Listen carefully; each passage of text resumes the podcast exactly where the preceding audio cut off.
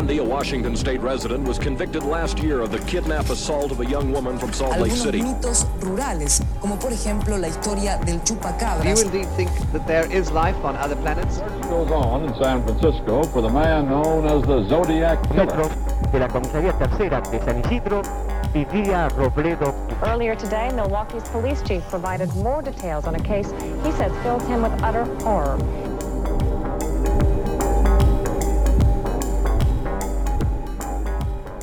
Hola, yo soy Pisandro Y yo soy Cherry. y esto es La La, Sexta, Sexta Pata.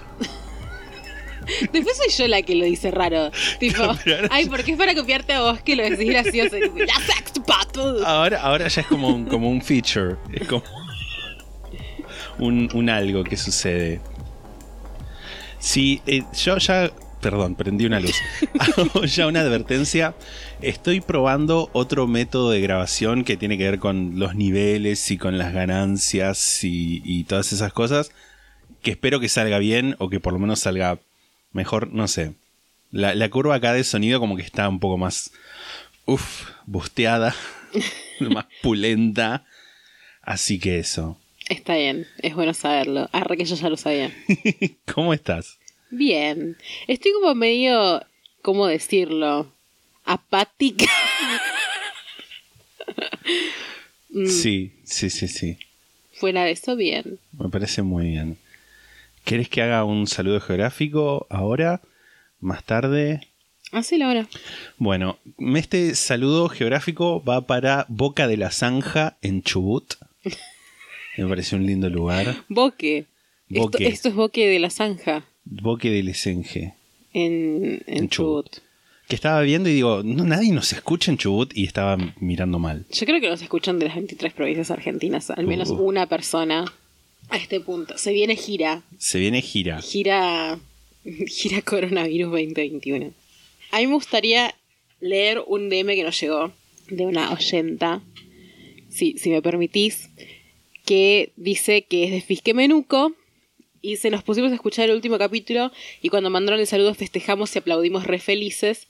Por si alguien no les comentó, es el nombre porque viste que hablamos algo que Sí. de Fisque Menuco y General Roca y eso. Y esta persona nos ilumina, que siempre es bueno que pase. Dice, por si alguien no les comentó, es el nombre que tenía el territorio antes de la llegada de Roca, es el mapuche. O sea, Fisque Menuco es el mapuche. Sí. Se hace por un reconocimiento de los pueblos originarios y también en contra del genocida Roca, que es más o menos lo que yo había dicho, pero no estaba Sí, 100% claro. segura. Y dice, incluso en algunas localidades valletanas, amo valletanas, que imagínense del Valletanas. valle, Sí, supongo. para el Día de la Diversi- Diversidad Cultural, a las calles principales que llevan el nombre de Roca, como manera de protesta, se pegan los carteles que llevan el nombre de la calle con un vinilo el nombre de algún cacique. Que es algo que lo hacen acá también, pero claramente no. no, no- bueno, en las de Roca capaz también, porque acá Sí. está la calle Roca. La de la Avenida Colón. Sí. Yo igual, como siempre, agradecemos la información, pero yo tengo que volver sobre lo que dije. Yo no mandé saludo a Fisque Menuco, yo mandé saludo a los menucos. Los o sea, menucos. retiramos el saludo a Fisque Menuco. Siempre, siempre amando a la gente de Fisque Menuco, pero después del Igual capítulo... dijimos también algo de tipo, creo que dijimos que también le mandábamos un saludo ya que los estábamos nombrando. Claro, sí, porque yo dije a los Pero no era- menucos no era vos me dijiste, ¿no querés decir Fisque Menuco? Y fue como, no. O sí. Bueno, pero no sabía en ese momento. saludos. No sabía en ese momento y después me fijé y como que los menucos está más como al centro de la provincia de Río Negro y Fisque Menuco está al norte. Por lo que pude ver. De nuevo, si estoy equivocado, gente de los menucos y de Fisque Menuco, igual les amamos muchísimo y gracias por escucharnos. Aunque no sé si en los menucos nos escuchan, pero yo agradecí por Pokémon Go. Pero igual, abrazo a toda la provincia de Río Negro. Abrazo a Boca de la Zanja en Chubut. Está bien. Fisque Menuco, como, como saben, Lisandro los odia. y no quiere saludarlos. Así que nada, No, no digas eso. se niega Se niega. a poner un saludo en ese territorio. Así que nada. ¿Qué- ¿Tenés algo para contar? Sí. Tengo algo para comentar que en realidad lo tengo para comentar hace como un mes y medio, pero siempre me lo olvido. Y de hecho, le agradezco a Juli Turriza que nos mandó un DM en Instagram y me lo hizo recordar. Que esto es este tema de que hablamos en el capítulo de, de Azaria Chamberlain, Sí. que es el tema de los juicios por jurados. Que en Argentina hay juicios por jurados. Así.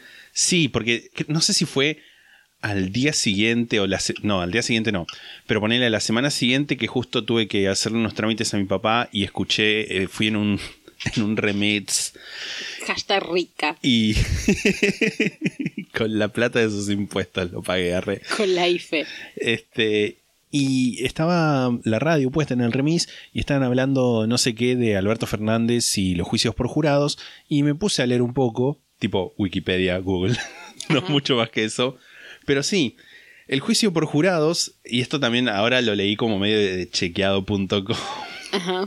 está previsto en la Constitución desde 1853, pero se implementa en seis provincias. De hecho, creo que es el artículo 24 de la Constitución que habla de juicios por jurados. O sea, tipo, no es, no es tipo una ley ni una disposición, sino que está en la Constitución lo de los juicios por jurados.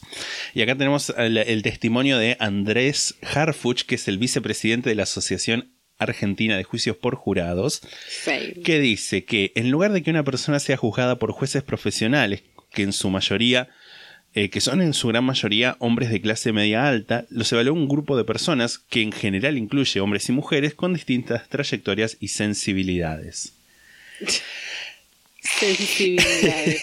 La composición de los jurados, por ejemplo, varía por provincia. En Buenos Aires los jurados están integrados por 12 personas y 6 suplentes, todos en casos con paridad de género, digamos. El texto de la ley habla de hombres y mujeres en partes iguales, este binarismo de por medio.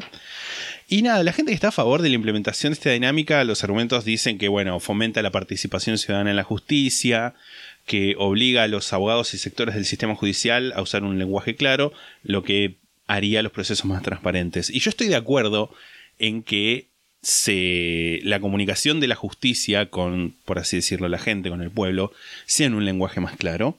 Eso estoy re a favor. Pero me gustaría que me. que si tengo la suerte, o desgracia en realidad, de terminar en un juzgado, que me juzgue un gente profesional. Mm, que haya estudiado para que eso. haya estudiado para eso. No sé, por ahí es, es como tipo esnovismo, elitismo de mi parte.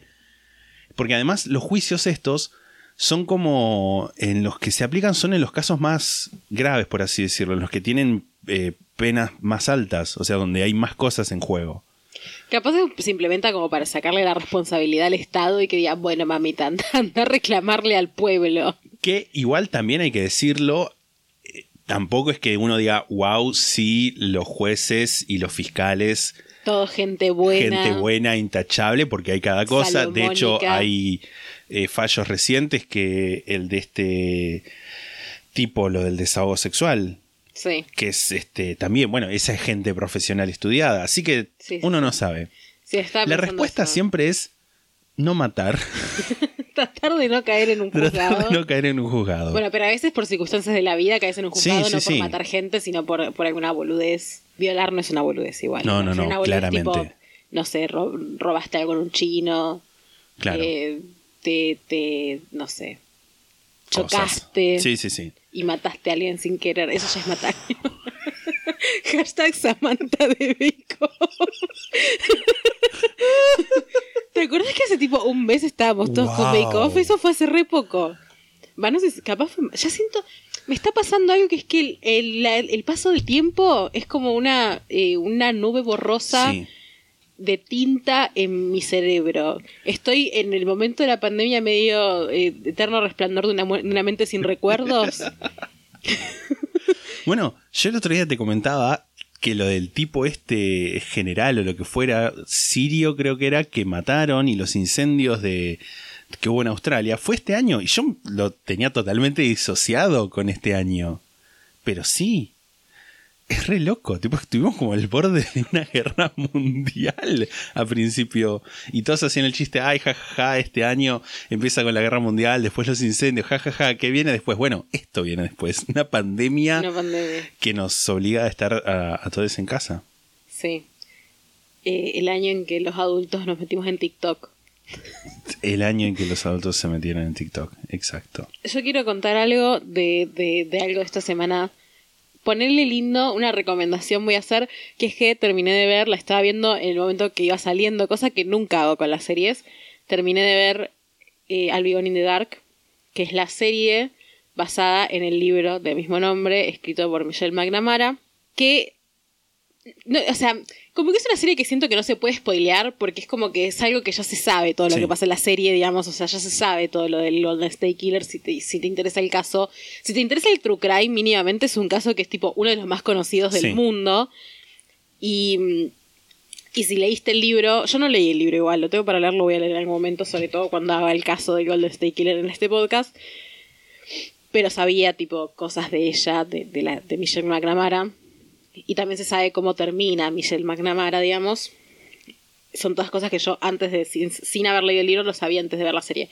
Cuestión que, la, que terminó la serie, terminó hace unas semanas y la terminé de ver, vi el último episodio, lloré como una condenada. Uf. Es una serie que está re buena, eh, la, es de HBO. Y nada, la recomiendo. Es una serie que está buena. La recomiendo también porque pensaba, capaz no la tengo que recomendar porque voy a hacer el caso en algún momento y tipo la gente va a ir a ver y va a preferir por eso. Pero la realidad es que la serie no habla tanto del caso, o sea, habla del caso, de- del caso del Golden, de los casos, en realidad, de los múltiples casos del Golden State Killer. Pero más que nada se centra en la vida de Michelle, que, que es como una mujer que no, no puede evitar identificarse un poco, porque es tipo una mujer que se obsesionó con el true crime, en particular con un caso, y terminó ayudando a que ese caso eh, se resuelva en última instancia, y no vivió para poder verlo, ni tampoco Qué para poder ver su libro, su libro Publicado. finalizado y publicado. Y, y es una cosa que es, es loco, porque en realidad la, la serie no se trata tanto del Golden State Killer, se trata más sobre la obsesión de Michelle y cómo eh, eso se eh, tomó toda su vida, ocupó toda su vida y, y la obsesionó al punto de que terminó matándola, digamos. Y mm, lo recomiendo mucho, es muy linda, está muy bien filmada, es muy lindo el montaje y te hace llorar porque nada, es una historia triste, tipo, es Sí. triste, ¿no? es inevitable que sea triste, pero es como linda a la vez. Y la, y la intro, viste que yo hace un tiempo recomendé un podcast que se llama I Said No Gifts, que dije que el, el tema de la intro estaba re bueno, que te lo mostré incluso Sí. yo el tema de la intro. Y el tema de la intro de ese podcast está hecho por una persona que se llama I'm a Man, que no sé si es tipo una mujer o un chabón, porque viste que los nombres en...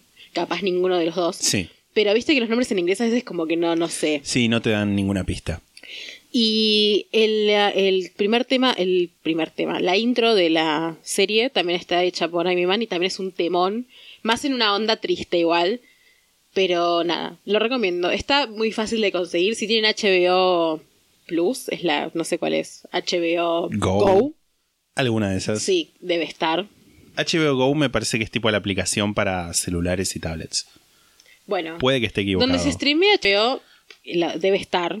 I- imagino, capaz no, capaz no llegó acá, no sé cómo se maneja eso, la verdad. Pero bueno, si, si les quedó el HBO de cuando tenían Game- cuando veían Game of Thrones, pueden ver Gone in the Dark o pueden encontrarla de otra manera. La dejo ahí. Lo dejo a tu criterio. Y esto es un bonus track. Bonus track. Bonus track de la sexta pata. Basta, Fito. En el que, en el que vimos dos películas. Una de ellas, Midsommar. Es con tipo Midsommar, ¿verdad? Midsommar. tipo a lo, a lo nórdico. Y la otra es Split Image. Midsommar es del 2019, ¿no? Sí, Sí. quiero decir sí. Chequeando.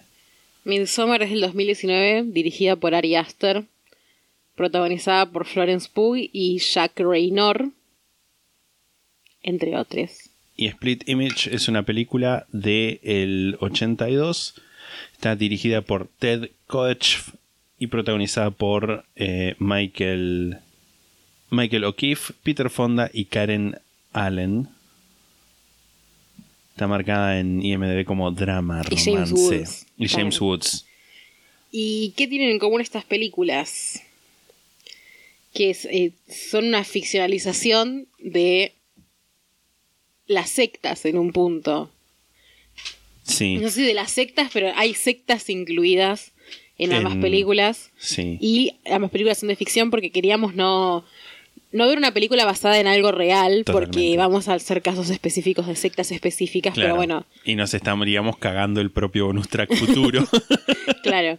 Ya que, ya que es un capítulo de sectas generales, bueno, vimos una ficción de sectas que no existen realmente, Exacto. o eso creemos. Hasta donde ll- llegó mi búsqueda de Google, no existe. Están como por lo menos Midsommar inspirada en tradiciones eh, suecas. Existe el Midsommar como tal, me parece. Sí, o sí, sea, sí, sí.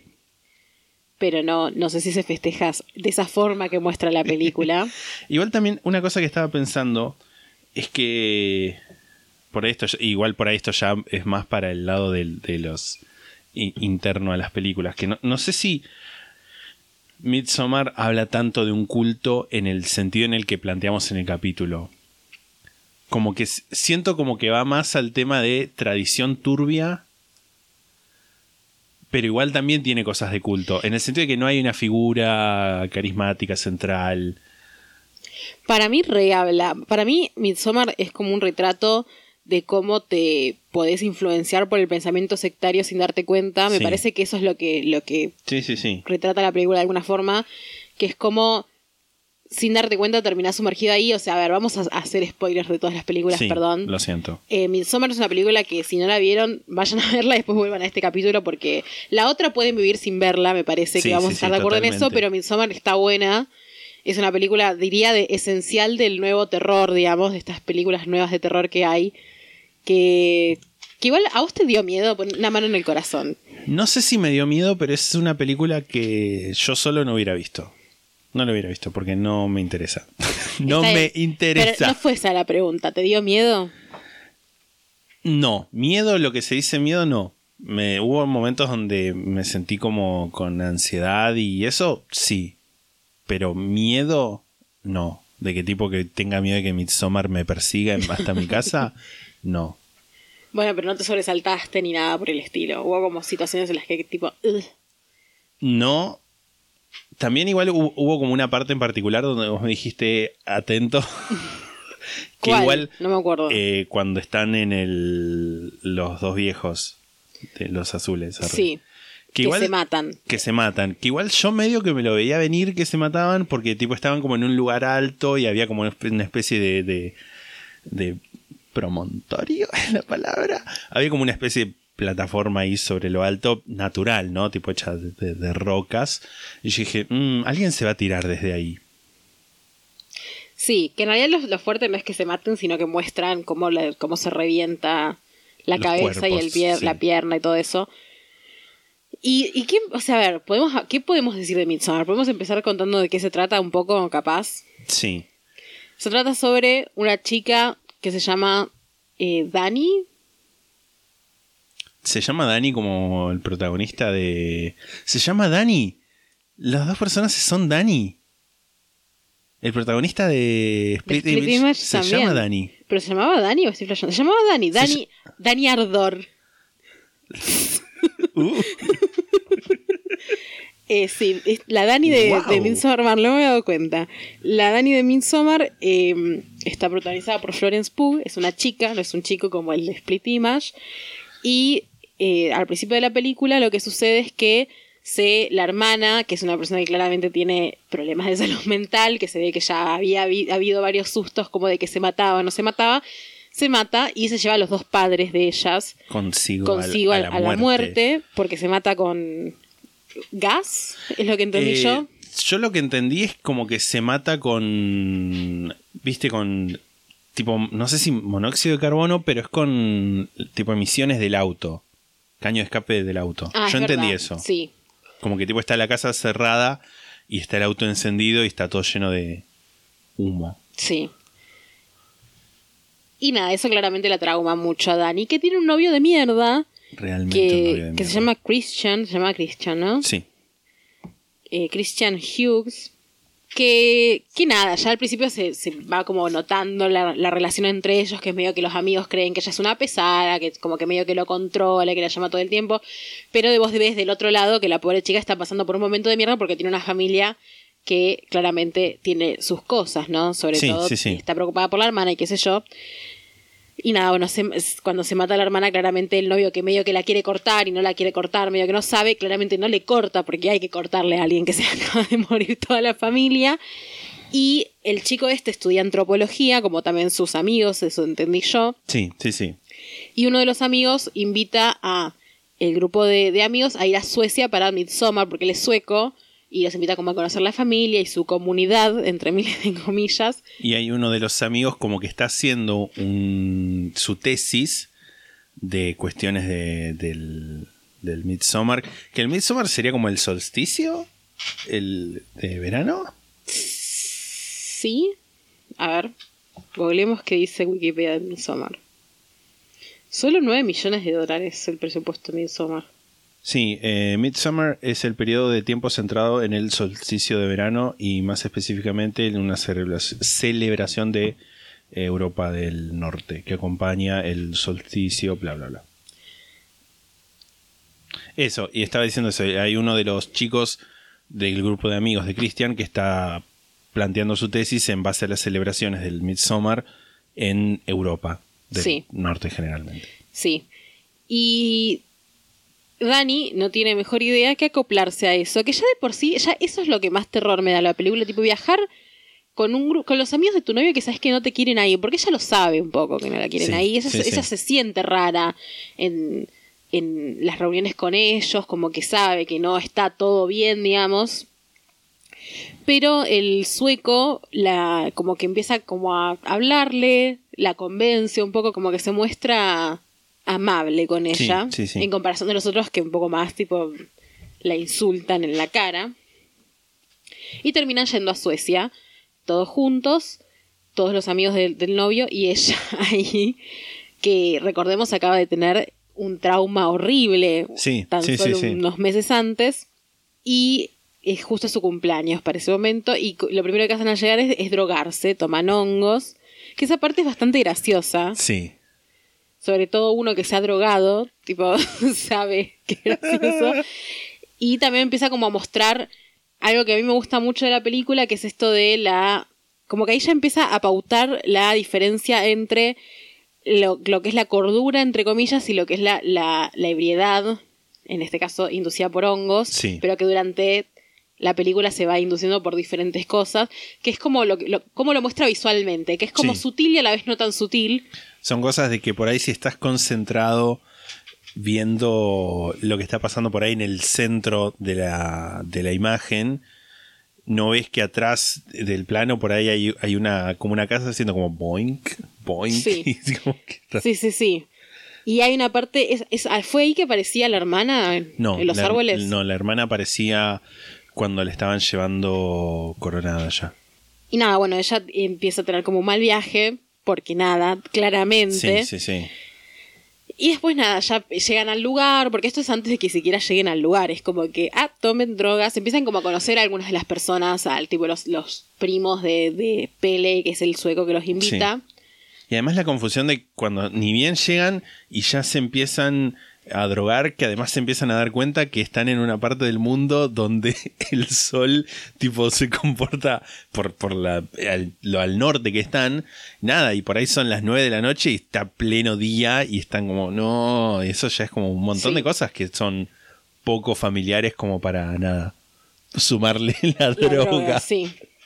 Al menos están todos juntos en ese Sí, momento. en ese momento sí. Y también conocen otros dos personajes más que son una pareja que fue invitada por el primo, o sea, que son como otros extranjeros, ¿no? Sí. Y salvo ellos, o sea, los creo que son cuatro chabones cuatro, sí. y ella, No. O sea, son cuatro chabones si contás a Pele. Son tres. eh, el grupo de ellos, tipo, vos estás diciendo la gente que está fuera de la. no, no, los extranjeros en total son La pareja de Londres, Christian, el malo de Toy Story, sí, Danny. Mark. Y el. Novio.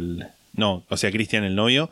Y el chico que estaba haciendo la tesis. Sí, entonces son seis. Son seis. Bueno, este grupo es de extranjeros y todos los demás son gente sueca que vive Sí. ahí.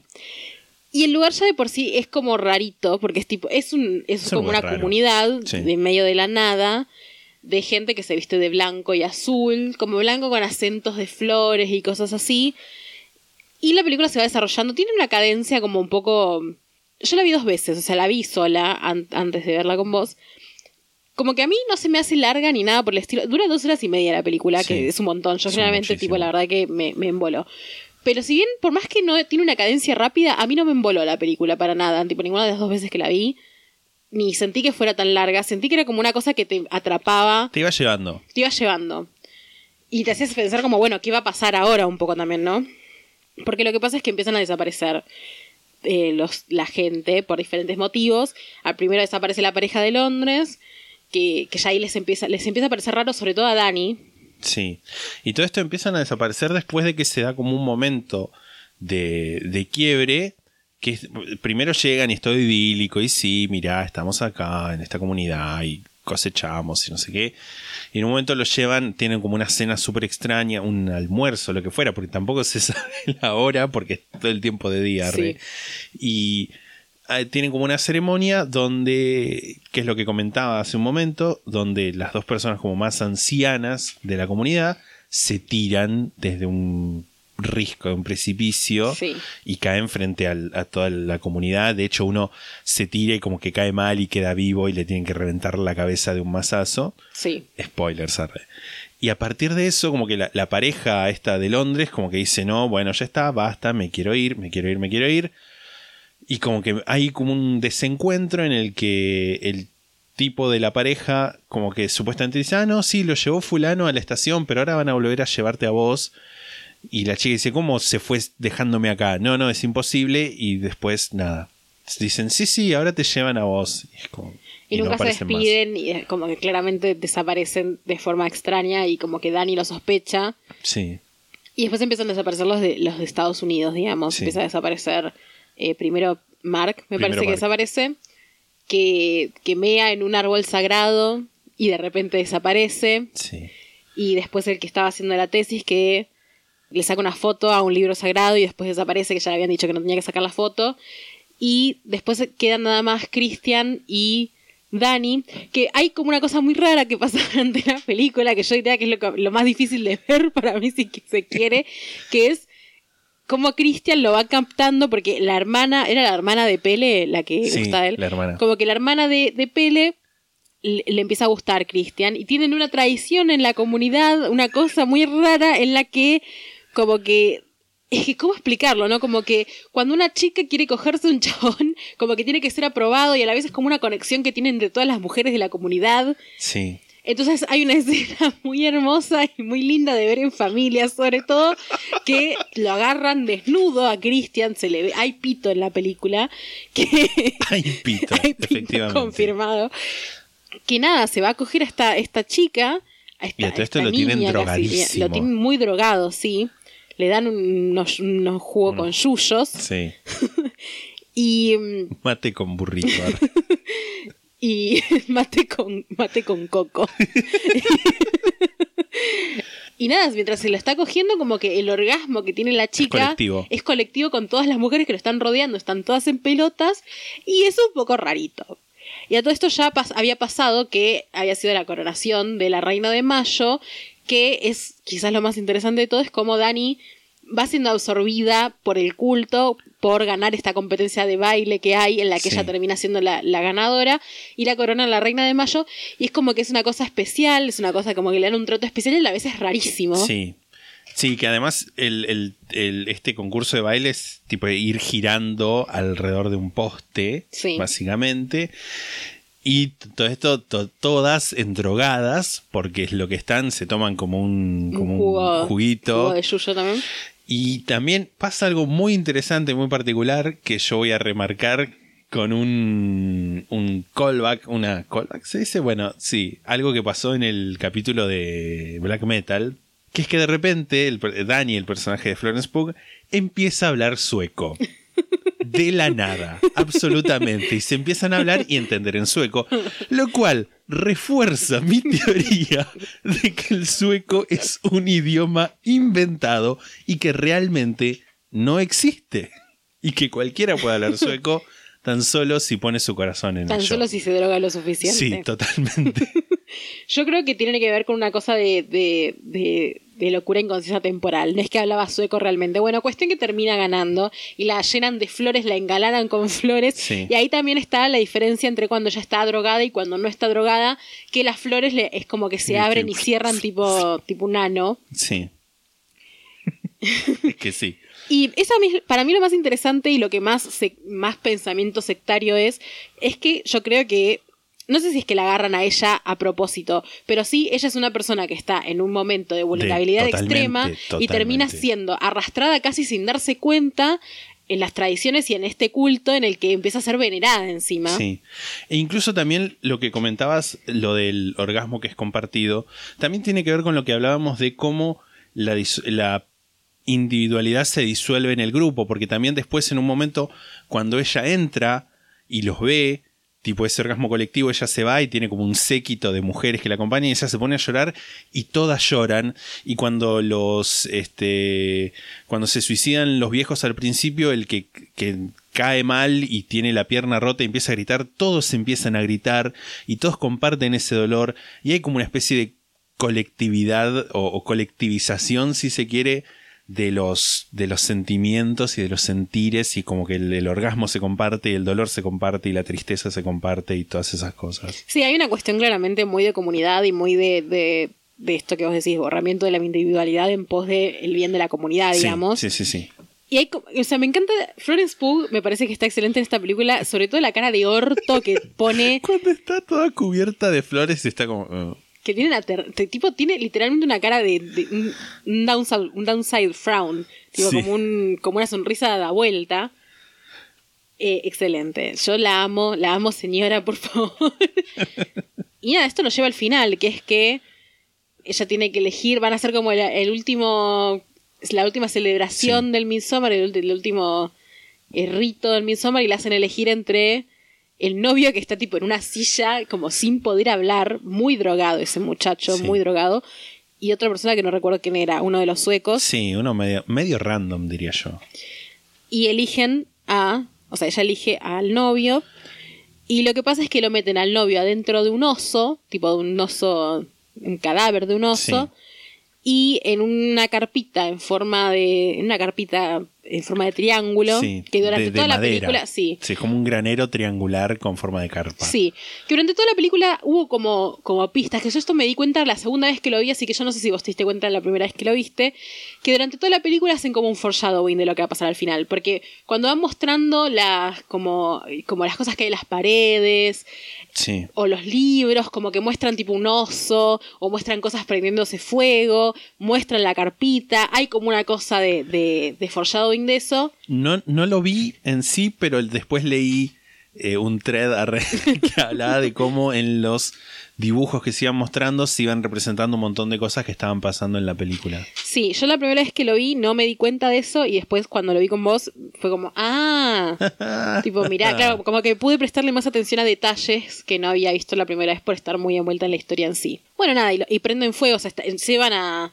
a- al- Que ahí ya tenemos fehacientemente la, la confirmación de que estaban todos el Sí. resto muertos. Porque durante la película los van encontrando, eh, los se encuentra el novio, Sí. Encuentra a dos en realidad. encuentra dos, sí. Encuentra el, como el pie que sale de, de la tierra del muchacho este que estaba haciendo la tesis y encuentra a la, Simon, la el londinense el- el- o al tipo. No me acuerdo ya, no, al tipo. No, encuentra al tipo. Al encuentra tipo, a tipo. Simon que estaba como medio raro porque estaba como vivo, pero porque como que los pulmones para afuera y se Sí, movían los pulmones. Inmundo. Raro, horrible y raro. Y nada, bueno, se, se- están los dos suecos voluntarios y toda esta gente, todos los, los extranjeros, más el novio, todo vivo el novio, los El otros novio no. vivo. Y se empieza a quemar ahí y, y grita y la, y la película termina hermosamente con toda la gente gritando a la par, porque es como que ellos gritan por los suecos que están muriendo, eso entendí Sí. yo, que es que esta conexión de, de- las emociones y Sí, del dolor, eh, ellos gritan cuando empiezan a gritar los suecos y después cuando Christian empieza a gritar, Florence Pugh grita, eh, Dani grita y la película termina con ella gritando, que es como cuando, cuando se rompe su emoción, porque hasta ese momento, cuando desde que ella es declarada reina de mayo, Sí. hasta ese momento medio que no expresa mucha emoción alguna, salvo Sí, sí. tener cara de orto pero sonríe también. Sonríe como Sonríe que y grita. Grita y después como que se le transforma la cara y como que ahí ya eh, lo que por lo menos yo entendí es que ya está totalmente asimilada con el grupo y que ya está deja de ver decir ay qué horrible y ve esto como mira qué, qué, qué bella ceremonia. Un poco igual también es como, yo creo que es como, bueno, se lo merecía. Good for her. sí, está bien. El verdadero feminismo, matar a tu novio, que es un En el pelotudo, medio de un culto. Sí, en, en un traje de oso, de, de piel de oso. sí. Sí. Wow. Same. Nada, sí, para mí es una película que en realidad creo yo es bastante, o sea, retrata para mí bastante bien el tema culto. No es como un culto tradicional de esto de, bueno, el líder y todo Sí, eso, sí. pero Hay, bueno, sí es un culto, gru- claramente. grupo de práctica sectaria. Sí, sí. Hashtag sociología. Y repito, para mí lo más interesante es esto, o sea, lo que más me parece que tiene que ver con lo que estuvimos hablando es esto de cómo ella, que es una persona que está en un momento muy vulnerable, sí. es llevada a través de, perder- de esto de perder su individualidad y todo eso y como ir, asimilándose con esto de que hasta hace nada era- le era desconocido, digamos. Realmente. Lo que es la mente. Lo que es la mente Lo que es la mente humana. ¿Y hay algo más que quieras comentar de la película? No, que está buena, véanla. Está buena. Sí, yo, yo le recomiendo. La. Sí, sí. Ah, ¿por qué lo decía así, no? Y la otra película que vimos es Split Image, o sea, sería como Imagen, imagen dividida, sí. que como habíamos dicho es del 82. Que yo no entendí el título, porque split image en realidad no es como cuando decís tipo, como is the split image of, es como es, es igual a, no significa eso split image, No, ¿no? googleando. Es Spitting. Ah, spitting. The very spit of his father, the spit and image of his father, spit and image. Sí, split image es como imagen dividida, Sí. que igual realmente no, no, no entiendo el título, o sea, no entiendo el título en, en tanto a qué tiene que ver con la película, digamos. Como que para mí habla respecto de, de, de, esta dualidad que se da con el personaje de Dani. Bueno, ¿querés contar más o menos cómo empieza la película y de qué trata un poco? La película empieza con... Este Es de 1980 y algo. 82, 1982. La película empieza con este muchacho Danny preparándose para... es Que, Que es un sale- menemista. Me sale malabarismo, pero lo que está haciendo Es es, gimnasia. gimnasia artística, se diría. no, No, es artística, es gimnasia de competición, atleta, atletismo. gimnasia artística es un deporte olímpico. pero no es artística. No, ya sé. pero Te digo. Eh, los que se giran. Sí. No, es- no sé hacer cosas. Atleta, es un atleta. Es un atleta, es un deportista. Y es una. Nada, que está, pre- está preparándose, tiene su, su. su. ¿Cómo se llaman las cosas que hace? Su presentación, su concierto. Su de performance. deporte. Le dan muy buenas calificaciones, no sé qué.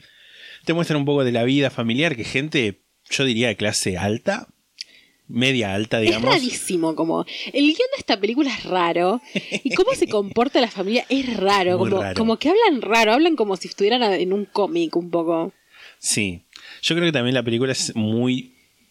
Es mucho tipo lo que piensa alguien de los 80 que es un culto o una secta. Sí, falopita. Falopita. Hay falopita en esta película. Y, y nada, como que tiene. Tengan como esos indicios de que en realidad él como que está viviendo una vida. No sé, como que tipo el, padre dice, ay, sí, bueno, tenés tu propia casa y te das cuenta como que es, es que le compraron un auto y la casa se la pagan él y como que la independencia que supuestamente tiene no es tal. Y no sé, es como raro, porque y hay, hay como... Hablan como de que llevan a entrenar al perro con un instructor japonés, como para que te des cuenta que esta gente tiene mucha plata, tiene mucho dinero y hace estas cosas de gente rica y es como una vida donde que, que en el fondo está vacía. Sí. Que eso es algo que incluso se vuelve a retomar al fin de la película, tipo en un momento medio moral. Igual es raro porque es como que. Como que sí, claramente la familia es rica, sobre todo para nuestros estándares tipo de pobreza. de pobreza y tercermundismo. Sí, realmente. Pero como que no, o sea, si bien sí tiene cosas de gente rica, me parece que lo que quiere demostrar la película no es que gente rica, sino como que una familia normal y buena es lo que yo entendí que me querían vender. Sí y no. Por, por lo que pasa al final, la red. Pero. Y bueno, y este muchacho Dani en un momento está en un café. Porque además es, y es todo muy rápido, además. Yo siento como que pasa de 0 a 100 Sí. en dos segundos. Está en un café, se encuentra con esta chica y le dice, ay, no sé qué, qué sé yo, te quiero. Ella le habla y dice, ay, sentís que podés conocer a alguien de solo mirarlo. Y él, como que le, sí, bueno, casémonos, no sé Vamos a qué. coger. Vamos a coger dos semanas de prueba. Ay, es que eso es tan raro también. Todo, es que el guion de esta película, boludo. Que en esa parte dice como, bueno, tipo, la conocía hace dos segundos. ¿eh? Tipo, la vio y le dijo, hola, qué sé yo, cuál es tu nombre, mi nombre, bla, bla, bla. Y dice, yo dos semanas de prueba, vivimos juntos y para ver cómo nos... Es como que sos una lesbiana. tipo, yo pago la luz, dividimos el agua y vos llevas no sé qué, tipo. ¿Quién lo- habla así? O sea, ¿quién habla así? Nadie. Nadie salvo Dani en esta película. Y como que después van a una especie de. Porque ella le comenta: Yo trabajo en el centro comunitario de no sé qué poronga. ¿Cómo es que se llama? New Horizons. No. Eso es- Animal Crossing. Animal Crossing. Eh, no me acuerdo cómo se llamaba. Eh, tenía un nombre falopa también. Es algo comunitario, pero no, no me. No me sale el nombre. Como que el, el nombre general es Homeland de todo el grupo. Sí. Pero bueno. Sí, pero ella le dice algo así como que trabajaba en un centro comunitario. Mm, sí, tipo. que un nombre comunitario, no sé qué. Como pero que bueno. le da a entender que trabaja como en una, en una ONG. No le dice Tipo, estoy claro, culto. estoy en la cámpora. Claro, claro, tal cual. Eh, Y es una película, eh, me acabo de fijar ahora, mal, mal venir poco preparado al podcast, pero es canadiense. Lo cual puede explicar un toque porque puede ser cómo piensan los canadienses que se comportan los estadounidenses. Sí, porque está como en como Estados Unidos. Raro, claro, Sí. sí, yo entendí que estaba en Estados Unidos. Lo dicen igual también. Sí. En un momento. Sí, sí, sí, sí, sí, sí, sí, lo dicen. Y bueno, está como en, en esta, es- va a una reunión en este centro comunitario que tienen y ven una película y como que en ese momento aparece alguien como que está escuchando en una camioneta, que vos decís, ¿quién es? ¿Es el FBI? ¿Es la gente de la secta? No entiendo. Y como que está, y después aparece alguien y dice, ah, sí, es mi hijo, lo cual te da a entender que en realidad hay gente que como que quiere ir a rescatar a alguien Sí, y se baja de la camioneta y como que dicen, vení, este, Brian. Brian, y como que van dos y lo quieren agarrar y alguien di- dice, están queriendo secuestrar a Aaron, no sé qué. Y lo empiezan a correr y Dani, porque sí, como que se mete corriendo también. Se lleva el asunto al hombro, Dani. Realmente, poniéndose la secta al hombro Sí. y como que logra llevarlos y como que le pega una patada a la gente y muchas patadas en realidad. Porque es muy atlético. Es muy atlético y, y se, se escapan todos. Todos saltan una cerca y justo como que no sé si hay un tobogán o qué, la estructura de un tobogán y él agarra y se cuelga y da el girito y sale. Es como, wow, qué oportuno Qué que oportuno, estuviera. sí. Este, y cuando vuelven, dicen, ay, gracias, sos un héroe, me salvaste. Y se expli- le explican ahí que la persona que estaba ahí, que gritó Brian, es el padre de, de este muchacho, que es un senador, y que no acepta que él ya es adulto y que vive su vida. Y dicen, ¿pero por qué te dijo Brian? Pregunta Dani, porque al muchacho este lo conocían como Aaron, Sí. y como que no le contestan. Nombre bíblico. Nombre bíblico, cierto. sí. Y hay algo que me, que me causa gracia, que es que este lugar donde ven la película, que es como una especie de, de centro cultural, no sé, pero en realidad es más como un hotel dos estrellas un poco, no vuelve a aparecer en la película, como que no entiendo muy bien qué se supone que es este lugar, tipo, es como, un, como una Tipo un, ce- sede. un ce- un centro de captación para mí. Tipo, claro, sí. Sí, sí, sí, sí, no queda otra respuesta porque... como un lugar para decir, sí, sí, hacemos trabajo comunitario, qué sé yo. Eh, y después, nada, se va a un viaje ahí, a, a de tres semanas, un fin de semana largo aparentemente. Se lo no, va a de tres días. de tres semanas, dije. Sí. Uy, Ido, papi. muy ido. La mente. Un fin de semana largo de tres días y se va a pasar como un día de campo ahí con, con, con otra gente que estaba ahí. Él porque se quiere coger A a esta mujer. que conoció en el bar.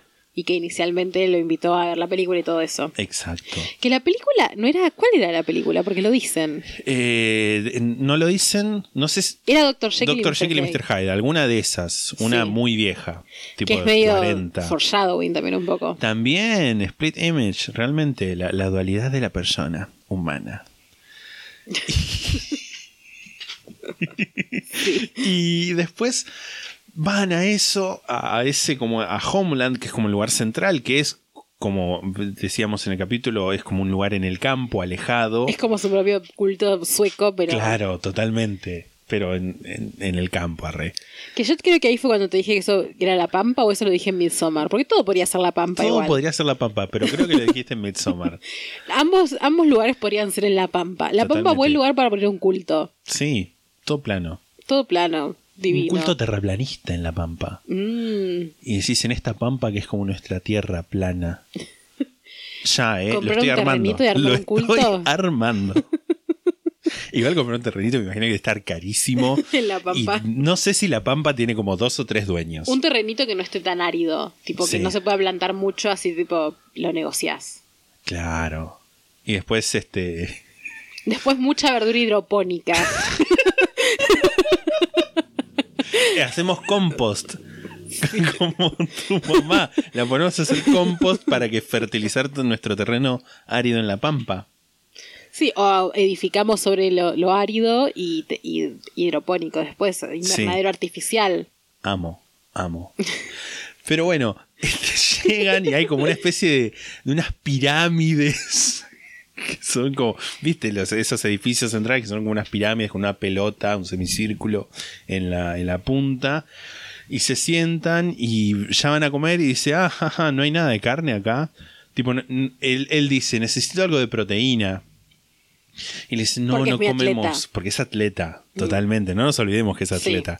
Y le dicen, no, no comemos carne, hace mal al alma, no sé qué. Y termina comiendo ahí unos frijoles o lo que fuera, unos beans. Y, y también es como lo que, no sé si es el sentido que le dan en la película, pero yo lo interpreto como la parte de, bueno, eso de, de cuestiones de darte una alimentación hipocalórica o mala para que también debilitarte la mente. Y aparece Peter Fonda, que es, como es Kirklander es el apellido, y no me acuerdo el nombre. Kirklander, Neil Kirklander. Neil Kirklander, que es como el, el- el líder de esta secta, y empieza a hablar y, y como los manda a todos a orar, y en un momento como que lo mira a Dani, porque Dani estaba como con la cabeza erguida, tipo no, no, no inclinándose para, para orar. Dato de la vida real, Peter Fonda medio que estuvo asociado, tipo que era medio amiguito de Manson, de Charles Manson. Wow. Eh, Peter Fonda, Neil Kirklander es como un. También un rubio menemista, un poco Sí. más viejo, un poco más bronceado, diría también. Tiene como la cara alargada y la frente muy grande, con lo cual a mí no me hubiera sorprendido si al final de la película se veía que era un marciano, tipo un alien. Tipo Me reptiliano. hubiera gustado, de hecho. Mm. Hubiera por ahí cagado un toque el tema de ver películas sobre secta relativamente realista. Bueno, pero, pero, bueno, eh, ¿quién no disfruta de un buen alien? Un buen alien, tal cual. La última nada. Todo lo demás igual es bastante sectario. Sí, realmente. Y después de ahí, como que empieza a haber como una serie de situaciones re raras. Como que al otro día están desayunando y el tipo agarra como una bandeja con el- un jugo de mierda que les estaban dando y unos vasos y lo tira contra una pared y dice, así de rápido como se rompió eso, así de rápido va a caer el mundo y nosotros nos tenemos que salvar y no sé qué. Y después eh, la chica esta que nos enteramos más o menos a mitad de la película que se llama Rebeca, Sí. porque no lo decían antes, como que lo lleva a pasear y dice, bueno, la chica que lo lleva a Dani. Claro. Exacto, ¿no? y dicen, esta carpa es la carpa donde hacen eh, carpintería, en esta carpa, todos carpas, en esta carpa es donde eh, tejen no sé qué porquería, eh, y esta es la carpa donde imprimimos nuestros folletos, y, y entra, es como una carpa que tiene adentro imprentas y cosas tecnológicas. Una comunidad muy organizada. Sí, muy organizada. Bueno, en Midsommar también. También, sí. Y después, como que en un momento está la noche el Dani y como que se da vuelta y digo, ¿se está por masturbar? No dije eso, dije, se va a hacer la paja, pero bueno, family friendly. Y, y medio como que vos ves como. Porque está en una cama y tiene como una, No una en una cama, un frazadita. colchón, en el piso, donde Bueno, hay, sí. está rodeado de mucha otra gente que también está en un colchón, que ni siquiera es, un- es una colchonetita, diría, Sí, una es una aislante. colchonetita. Será como. Tendrá como mucho 10 centímetros de alto. Sí, y está rodeado de gente. Y como que se da vuelta por un costadito y vos ves como que el brazo medio que... "Eh". Y yo digo, se está por hacer la paja. Y, viene otro y lo ilumina con una linterna y le dice, no te hagas eso a vos mismo. No te prostituyas con vos mismo. Es como, ¿qué? Tipo, dejalo que se haga la paja. Igual es. Está bien que no le deje hacerse la paja, no porque se va a prostituir con sí mismo, sino por el tema de que está rodeado de gente, un poco de respeto Sí, también. bueno, eso es cierto. eh, por, por el resto Tipo, de las andate personas, afuera. claro, sí. Y igual es como que los- al principio Dani está como dubitativo en cuanto a la secta. Sí. Después del primer encuentro que tienen con Neil, como que lo llevan afuera y dicen, bueno, ¿y qué te pareció Neil? Que eso es como una situación que yo, tipo, en algún momento sé que la viví. Y que es como, mmm, mmm, no me acuerdo encima cuándo. Mirá si estuve en una secta y no lo sé. Volviendo a la teoría de que mi familia fue una secta y yo nunca lo supe. Hay muchas situaciones en la- al principio en las que en las que le hablan de este tipo, como que como que hablan del tipo como bueno, es el líder, pero no dicen es el líder claramente, Sí. pero sí es como que lo adulan y tipo, ay, Neil es tan bueno, me hizo enterarme de esto y lo otro, y qué sé yo. Y Y Neil es un falopero aparte, o sea, tipo, no, no, no lo muestran falopeándose ni nada, pero tipo, es una persona claramente que tiene problemas de ira, un toque, Sí. y que dice cosas que no tienen sentido, tipo, mucho pensamiento eh, mágico. conspiranoico. Ah, también. Sí. Y que, que, que encima me re, me re sentí identificado con la respuesta que da Dani en un momento que como que dice que sí estuvo bien, pero sin decir que estuvo bien. Cuando tiene esa reunión de qué te pareció lo que dijo Neil. Y que dice, no, bueno, sí, este, yo creo que está bien pensar cada uno por sí mismo. Que es medio lo- un poco de lo que había dicho Neil, pero sin decirlo y siento en esa actitud me siento muy representado de como que qué te pareció tal cosa y yo digo no está bien planteado Hashtag Libra. quizás Dani era de Libra Probablemente. o el guionista que lo escribió. Canónicamente. pero nada me siento representado en eso Por- pues a quién no le ha pasado que le han mostrado caca y le han preguntado qué te parece mi caca ¿Te acordás esa vez que nos encontramos a la Tota Santillán en la playa? Dios. y que. Yo, en esa- yo voy a decir a mi favor solamente que me sentí muy coercionado por el tipo enorme que me mandó a sacar una foto con la Tota Santillán siendo que yo no quería. Para, yo voy a contar lo que pasó de mi punto de vista y vos después contá lo que quieras. Que estábamos en la playa, es pensamiento sectario esto, ¿eh? La Tota Santillán está en una secta, Realmente. puede ser. Estábamos en la playa de noche y vemos salir a la Tota Santillán del, del mar totalmente vestido. Dios. Y, y nos sacamos una foto con la Tota. Yo quería sacar una foto con la Tota. Sí.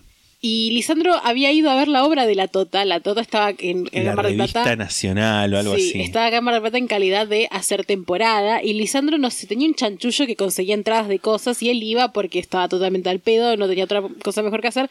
Así que fue a ver la obra de la Tota. Y Lisandro le, le dijo: Fui a ver tu obra. Tipo, el chavo no le preguntó nada. Sí, sí. Él le dijo porque quiso, fui a ver tu obra. Y la Tota le dijo: ¿Y papi, te gustó?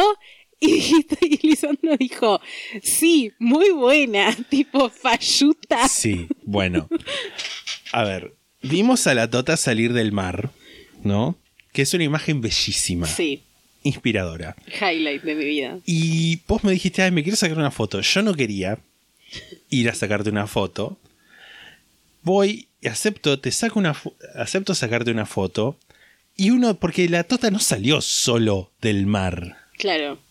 Salió con, tenía, o sea, no sé si estaría en el mar, pero tenía ahí dos o tres gorilas al lado. Sí, sí. Y uno se me acerca, que tenía un, un brazo que era básicamente el tamaño de mi cuerpo, y me lo pone así en el hombro y me dice, la saco yo la foto, anda.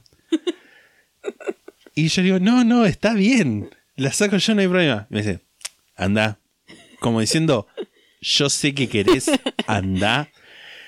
Y yo me sentí tan coercionado a tener que ir que dije, bueno, ya que estoy acá, o sea, ¿qué voy a hacer? ¿Me saco una foto de falluto? No, bueno, ya está, aunque sea le miento y lo hago sentir bien de que me estoy sacando la foto. Ay, como si él tuviera, necesitara que lo hagas sentir ¿Qué sé bien. yo? No sé, Tipo, mi el nivel pensamiento- de cocaína que debía correr en esa sangre, dijiste, ay, bueno, voy a hacer un bien a la Tuda Santillán. Mi pensar, ¿qué sé yo? ¿Cuánto teníamos? 19 años, 18. Yo estaba cursando la facultad todavía, Yo diría 20. 20 años. Bueno, ¿quién no ha hecho una pelotudez a los 20? No, obvio. No- nadie te está juzgando. Más no tenías por qué decirle que te había gustado su obra. ¿Me está juzgando por qué le dije eso? Me está- Decilo. No te estoy jugando. Es una cosa eh, que, que demuestra lo que vos decías, que es que tipo de- decir que algo te gusta cuando de no te grupo. gusta. Sí, claro. realmente. Me perdí en lo que estábamos hablando. Ah, sí, bueno, y tienen esas reuniones de, de hablar de qué les parece los que dice Neil. En un momento como que están construyendo una, una casa, tipo como un domo están construyendo, porque es- tiene una estructura semiesférica y arriba tiene una tipo de esas mallas de Sí. que se ponen cuando construís algo. Sí, sí, sí, sí, tal cual. Y está como un uno de los chicos que estaba ahí, que es como el que tiene cara más de nerd, estaba llevando una carreta y como que se cae y, y otro le dice, no, vos tenés fuerza, tenés la fuerza de Dios, como que ahí medio que se empieza a nombrar a Dios. Y viene Neil y le dice, no, ¿por qué sos tan cruel? Déjalo descansar, no importa. Y ahí es como que le dice, vos sos fuerte, no sé si es la palabra que dice vos sos fuerte o, o algo así, pero como que y todos le empiezan a decir, vos sos fuerte, vos sos fuerte, vos sos fuerte. Y ahí, empiezan tipo a gritar entre todos. sí, de nuevo, tipo, Tipo, grupo. Sí. Y de ahí ves que Dani, por primera vez, como que se suma al cantito grupal y empieza a decir, vos sos fuerte, vos sos fuerte, o lo que fuera que dijeran de frase, tipo, o así como dame fuerza, o, o no sé qué porquería. Hay algo que es como que es medio ambiguo en la película. O sea, claramente es un culto religioso, pero eh, Dani en un momento tiene la duda de si es un culto religioso. Se lo plantea a Rebeca. Dice como, esto es un culto un religioso y medio ¿no? que Rebeca le dice como, no, pero sí. O sea, no le O sea, dice, sí. le dice, si le querés decir culto o cualquier cosa que no entiendas, es como, es O un sea, culto. sí es un culto religioso. Y es claramente un culto religioso porque el chabón elige los nombres de la gente que cambia. Brian cambiaron. Y toda la gente tiene nombres bíblicos. Tipo, hay, Sí. hay otros nombres bíblicos. Bueno, a Dani lo transforman en, En Joshua. Joshua, sí. Le cortan el pelo, hay como toda una ceremonia, que es lo que hablábamos, la ritualización de la ruptura con el pasado. Él prende fuego su billetera donde está la, la tarjetita del comedor universitario, lo que fuera. Del Una- comedor universitario, tan argentino eso. Te la tarjetita de la beca del buffet. Claro, real. Y tiene como es una foto con la familia y le dicen, bueno, ya no sos más Dani, ahora sos Joshua porque te liberaste de tu, de tu yo del, del previo y, y ese tipo de cosas. Es una situación donde él incluso tiene como, como un sueño, una polución nocturna, sueño húmedo con Rebeca y un tipo que encima, no olvidemos que cada situación de vestuario de vestuario, de dormitorio, están todos al lado y uno se da vuelta y lo toca. Es como que están todos tipo durmiendo semi en pelotas y dice, yo también tenía esos sueños, no te preocupes, es como, ¿qué me tocas? Hay como una cuestión con el sexo como rara, como, como que está mal, Está mal. tipo todo, digamos. Y, Masturbarse, tener sexo, todo. y es muy, es muy, no sé si gracioso, pero es como, Dani agarra a, la va a buscar a Rebeca y la lleva con Neil y les cuenta todo esto y Neil lo- no sé qué le dice a, a Dani y de repente la mira a Rebeca y es como dice, ah, sí, porque vos sos una puta que te lo querés coger para odiarme a mí. Como que ella de la eso, nada, sí. porque ella dice, sí, sí, tenés razón. Claro, porque ella también estaba teniendo tipo el pecado en su cuerpo, que Sí. era que también quería coger, básicamente. Y le dice, le, le da la orden Neil a, a Dani barra Joshua, que acá es donde viene la, la split image, la, la imagen dividida entre Dani y Joshua, y dice, habla en lenguas, y el tipo empieza a... Y es como, ¿what? ¿Qué pasando? ¿Qué está pasando? Y Neil le dice a, a Rebeca, traducí. Y Rebeca empieza a decir, lo que poseemos nos posee y el dolor de nuestros cuerpos y no sé qué. Discurso recontra palopero. Y el tipo está diciendo taca, taca, taca. Y nada más. Está hablando en sueco. Claro, realmente, un idioma inventado. Hashtag el idioma de Los Ángeles, decía, creo que no sé si en la película. Y, y después hay como una situación en la que Porque a todo esto, en un momento, Dani llamó a los padres y les dijo: Bueno, sí, estoy bien, no voy a volver nunca más, chau. No sé cómo los padres de Dani consiguieron, tipo, el lugar y la dirección de donde estaba Homeland, donde estaba Sí. la secta. Lo van a buscar. No, la consiguen porque, porque, o sea, buscan, a- no lo buscan, pero sí como que desde que llaman es como, bueno, ¿dónde está? Y cae el, el detective. no, eso es después. No, boludo, o sí. Ellos, ellos primeros van y lo saca la policía. Ah, es verdad. Ellos van porque sí a buscarlo. ¿Y cómo conseguían? No lo dicen.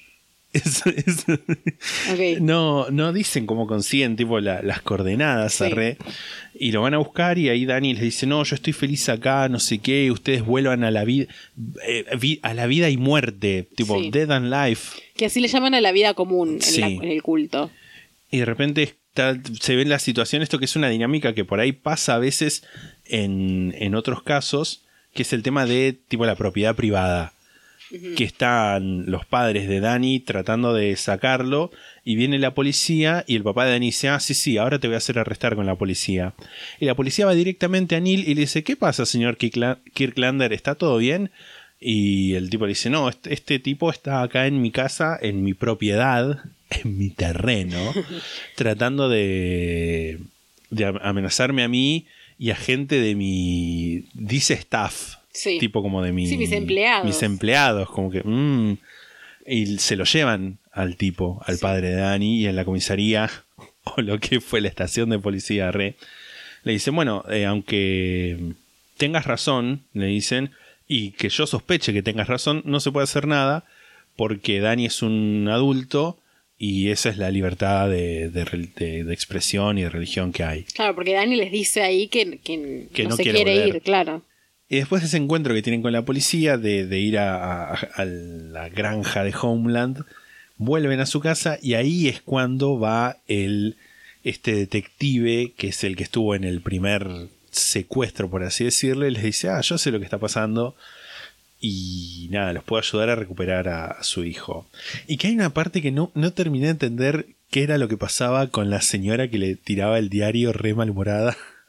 Eso para mí es como una cosa que no, no, no sé, no la entiendo. Que es que al principio de todo aparece esta señora malhumorada con su hijo y le- que está haciendo como la paper route, que es un, tip- un pibito que reparte diarios, pero en vez de repartirlos en una bicicleta, la lleva la madre, digamos. En el auto. En el auto. Y después aparece la madre sin el pibito, como bueno, me, me engrampé teniendo que hacer la ruta yo, pero como que no tiene sentido, es como una especie de gag visual Sí, sí, que tipo no es gracioso, no tiene sentido en, en la película, o capaz tipo el pibe fue agarrado por la secta y es algo que se nos escapó. Sí, no terminé, porque al principio es como, ay, eh, ya puedes dejar el diario, querido, no sé qué, y va el nene y deja la- el, el diario y el padre de Dani se queja porque son las 10 de la mañana y él quiere leer el diario de la mañana a la mañana, como si las 10 fueran, no sé, la noche. Y después cuando vuelve a aparecer, es- ella se baja del auto y con bronca tira el diario y se va. Es como, no entiendo qué pasó. Sí. Pero bueno, aparece este detective que está interpretado por este muchacho Woods. No me acuerdo el nombre. James. James Woods. James, James creo. A ver, Sí. James Woods. Sí. Y que les dice todo esto de que, bueno, que cobra. Cobra por un, por un dinero, por un precio, él les puede recuperar a su hijo y que no le tienen que decir nada a la policía porque lo que va a hacer básicamente es secuestrarlo en sí, porque es lo que hace, lo, lo secuestra.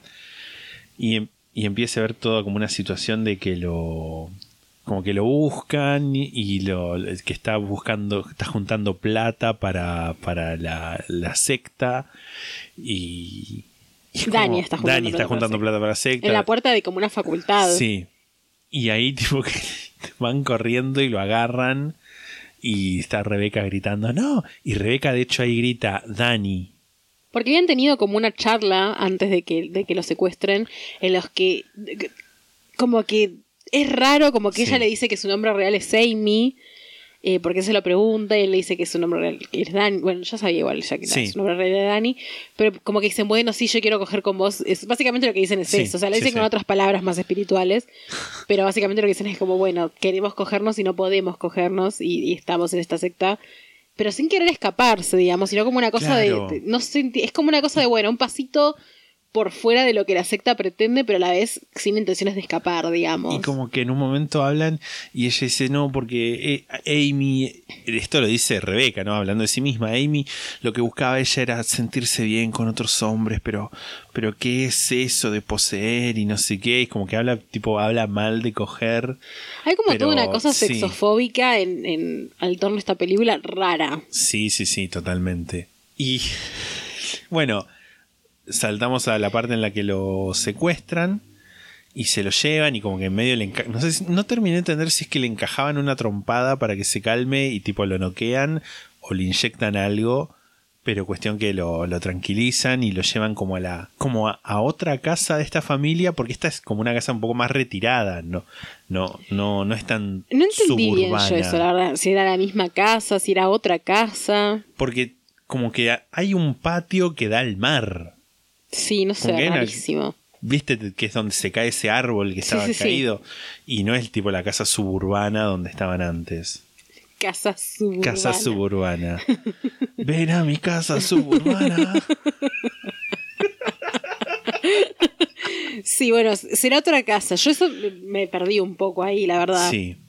Y tienen como todo este tema de, bueno, muy, muy, muy, muy raro cómo lo trata de convertir, porque le dice, ah, mirá, eh, te, te estás, tenés la mente lavada, y agarra como fotos de, de Neil Kirklander, y tipo las escupe, y las rompe, y las prende fuego, y eso es como para que se dé cuenta de que estaba en una secta, y no entiendo. Sí, no sé, rarísimo. Y él está como si fuera. Me hizo acordar un poco. Hay una película que se llama Christian F. No sé si la conoces, que es tipo una película alemana sobre una adolescente adicta a la heroína. Que hay tipo una. Fuerte, pero es sobre eso. Que hay una escena en la que eh, ella y el novio adolescente también intentan como recuperarse, ¿no? De su adicción y se encierran y tienen como esta cosa de, de todo lo que le pasa a un, a un adicto Sí. en el, en el periodo en el que en el que deja la droga y empieza tipo a sudar, a pasarla horrible y me hizo acordar un poco a eso, tipo como un adicto Claro, que recuperándose. en... ¿Cómo sería withdrawal? Síndrome de abstinencia. Claro. y como que escucha la voz de, de Neil que se mezcla con la voz de este detective, como que en un momento hay una parte que no, no sé a título de qué, como que el detective se transforma en una especie de lagarto gigante que lo está atrapando. Y es como... Es todo muy falopa. Muy falopa. Es muy falopa. Y acá viene la parte que te digo donde, donde se habla de, de tipo como el de esta familia vacía, que es cuando el detective les dice, bueno, cuando Dani vuelva, tipo, no sé, como que vigílenlo porque eh, puede ser que vuelva a caer en la secta y nadie sale dos veces de la secta. Y la madre de Dani le dice, bueno, ¿y qué querés que hagamos? Este, somos una familia, no sé qué, normal. Y, y como que el detective les da como medio un discurso moralista de, de, bueno, ¿y qué? No ama a su país, no ama a Dios, no sé qué. Sí, Y le pregunta al hijo y le dice al, al, al- porque, al hermanito de Dani, que es un nene pobrecito, Un nene que lo han traumado. Lo tienen ahí, en o sea, lo llevan a todos lados, incluso ahí a donde está tipo la gente intentando grit- o sea, sacarle el demonio a Dani y gritando y pegándole y qué sé yo, y está el nene ahí. ¿Por Sí. qué? No sé, tipo un nene chico, tipo 12 años. Y realmente, y le pregunta, bueno, ¿vos qué querés ser de grande? Y él dice, yo quiero tener mucha plata e irme a vivir a un lugar lejos donde nadie me pueda sacar la plata y donde nadie me moleste y todo como una cosa muy cliché de, de, de persona Libertario. libertaria capitalista. Un pendejo libertario. Y, y todo eso, y como que, y se va y agarra como las papas fritas que estaba comiendo, como diciendo, son mías, y se va el nene, y el detective lo mira a los padres como diciendo, "Ja, esa educación sin valores cristianos que le dieron. y ahí creo que es donde pasa el- esa cuestión moral de que dice, tenés que educar a tus hijos para que amen a Dios y a Norteamérica. O Sí. América Sí, sí, sí. para que sean buenos y no caigan en una secta. Es una secta que básicamente predica los mismos valores que te estoy diciendo yo ahora, pero bueno. Eh, y- es raro, es raro todo el approach. Es ra- el, el papel del detective es raro, es como, no se entiende bien cuál es su motivación. Raro. Muy raro.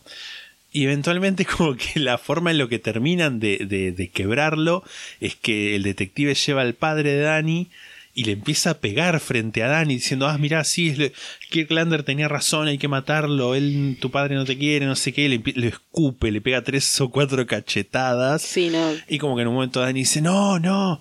Y como que ahí vuelve y se da cuenta y como que se abrazan. Tipo como que el, el detective lo agarra así, le, le tiene la cara muy cerca y dice, te das cuenta, ¿no?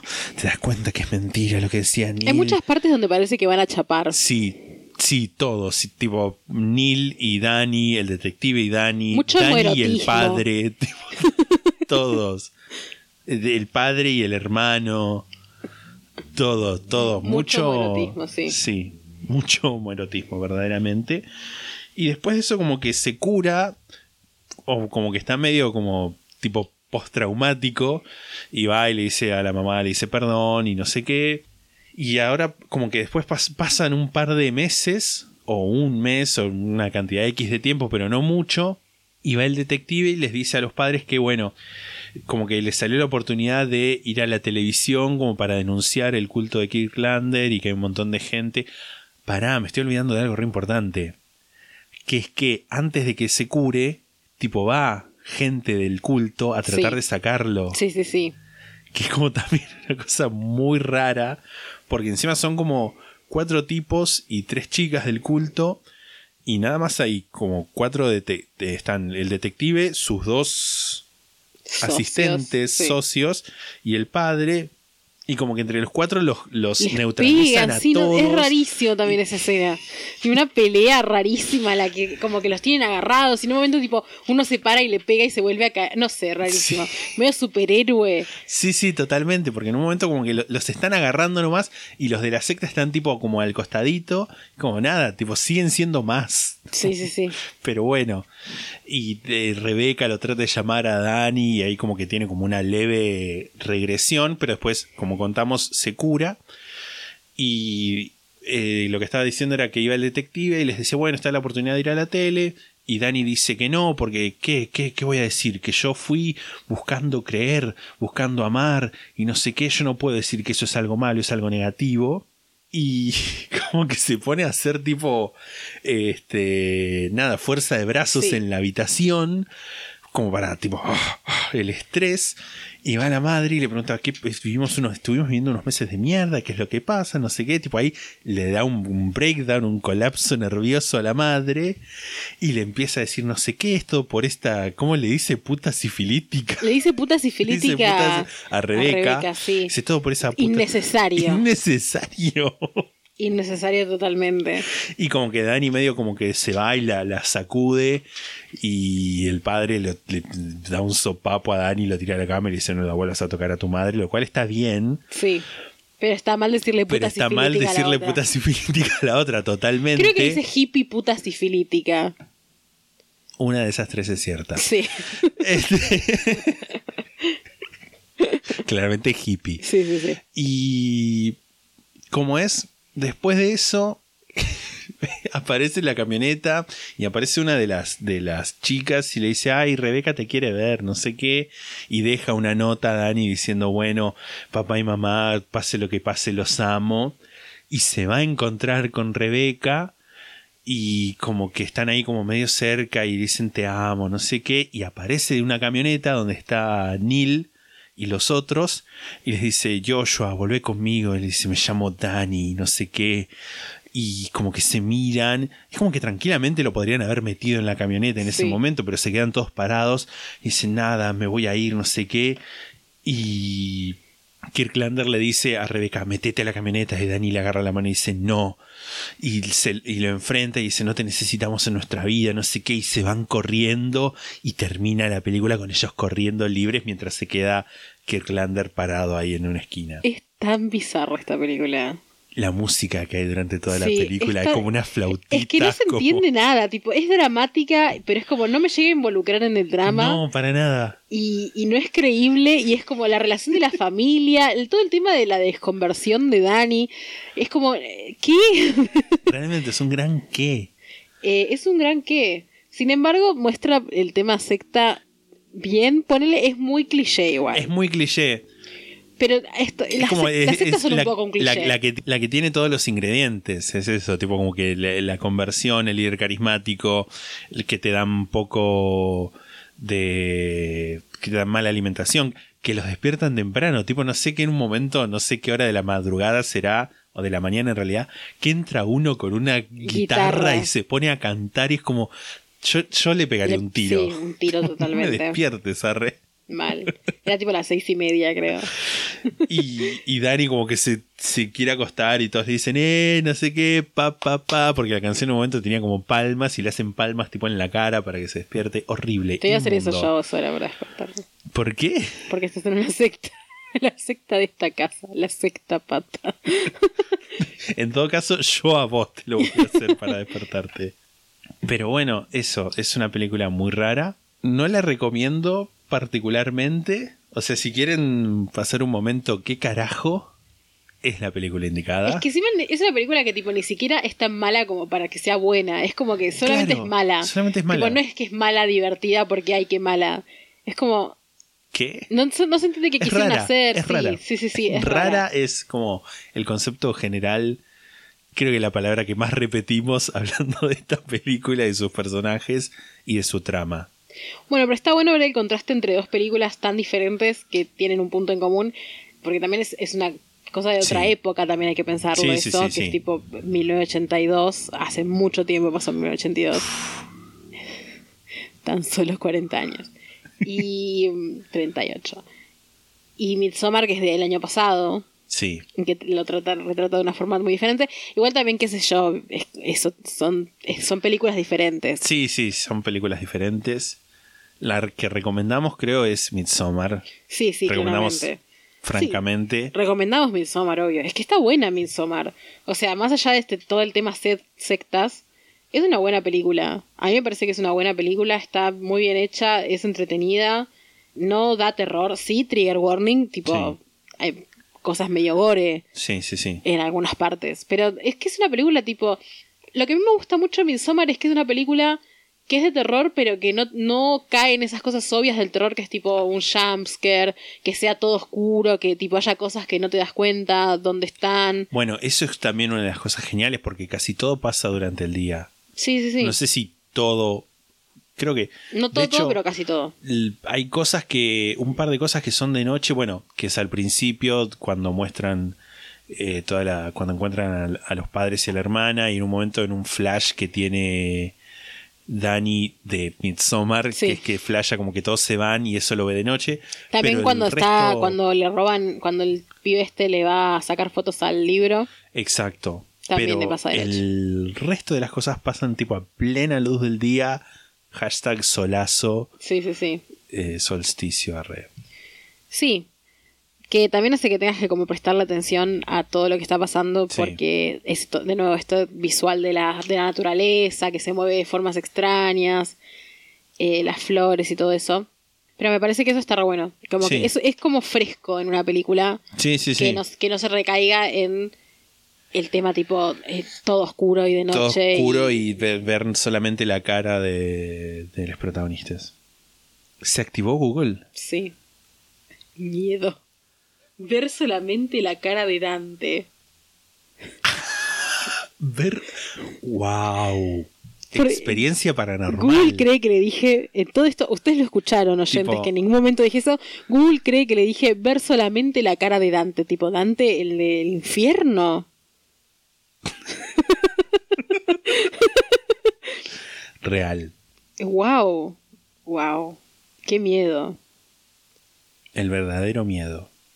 El jumpscare. La CIA nos escucha y todo. Es eso porque tengo TikTok instalado. Es China esto. Es China, realmente.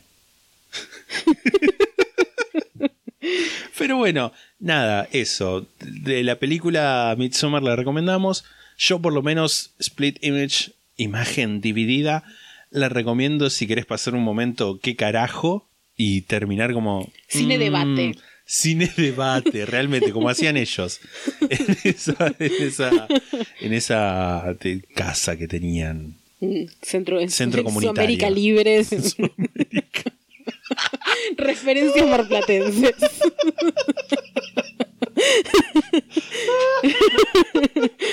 encanta, me encanta. Yo creo que ya podemos dar por, por lo menos esa parte de- del capítulo por terminada. ¿Quieres No. anotar algo más? No, yo estoy hecha. Eh, ya dije todo lo que tenía para decir. San se acabó. San se acabó, realmente. Nosotros terminamos por ahora este capítulo. Queremos el próximo lado B. Decimos de qué va a ser el lado B. ¿De qué va a ser? ¿De historias? Sí. Sí. Va a ser de historias de oyentes.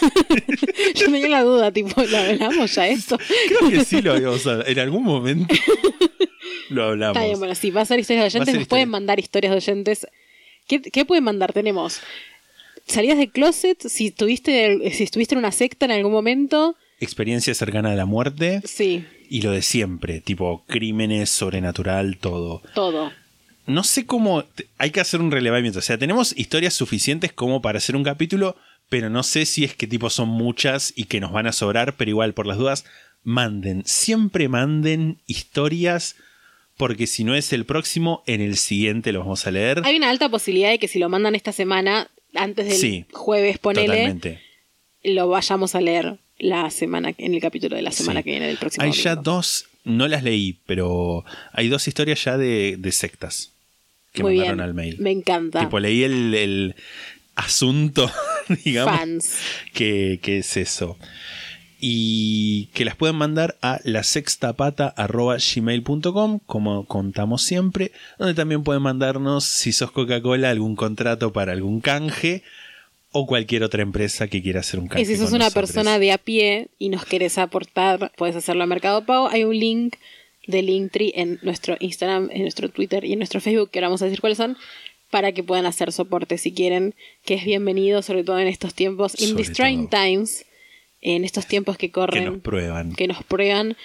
eh, nada, no, nos sirven mucho sus aportes realmente. Siempre lo decimos, pero lo reiteramos. Que estos links a Linktree los pueden encontrar en Instagram, arroba la sexta pata podcast, twitter.com barra la sexta pata, facebook.com barra la sexta pata.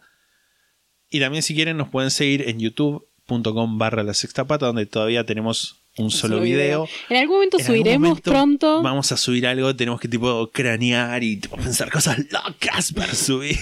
Hay ideas. Hay ideas, hay ideas circulando, Mm. muy divertidas, muy graciosas, todas muy, muy para, para disfrutar en familia.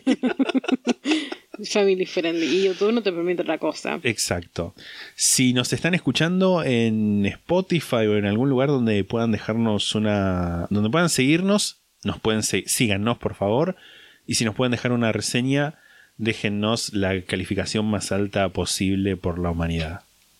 Sí, tal cual. Nos vamos a seguir viendo los sábados siempre y cuando haya esta cuarentena.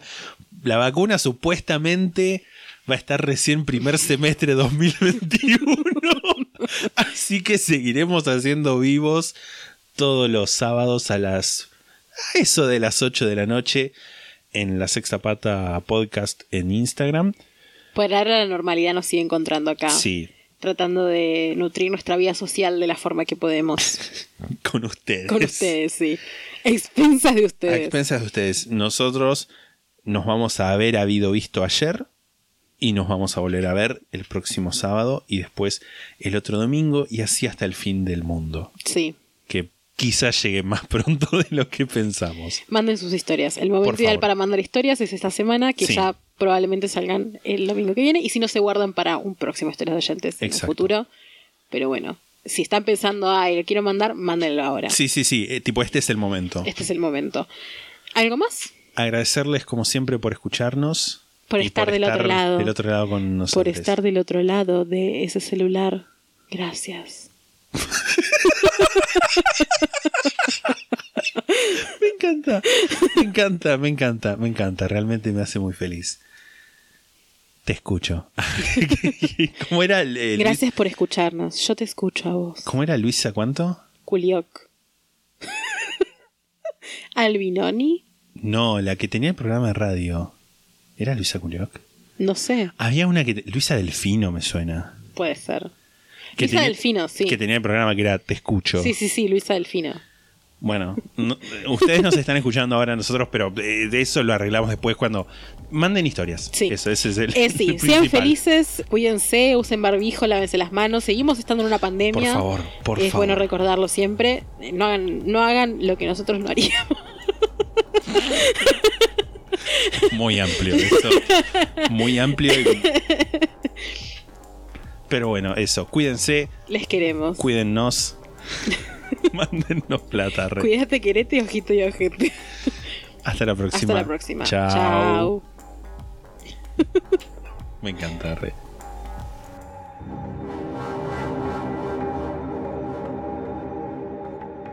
La sexta pata se graba en la ciudad de Mar del Plata. La portada fue diseñada por Melanie Devich, a quien pueden encontrar en Instagram como arroba no hago dibujitos. La música es The Soft Whispering Truth por Lingua Lustra y fue editada por nosotros para la intro de este podcast.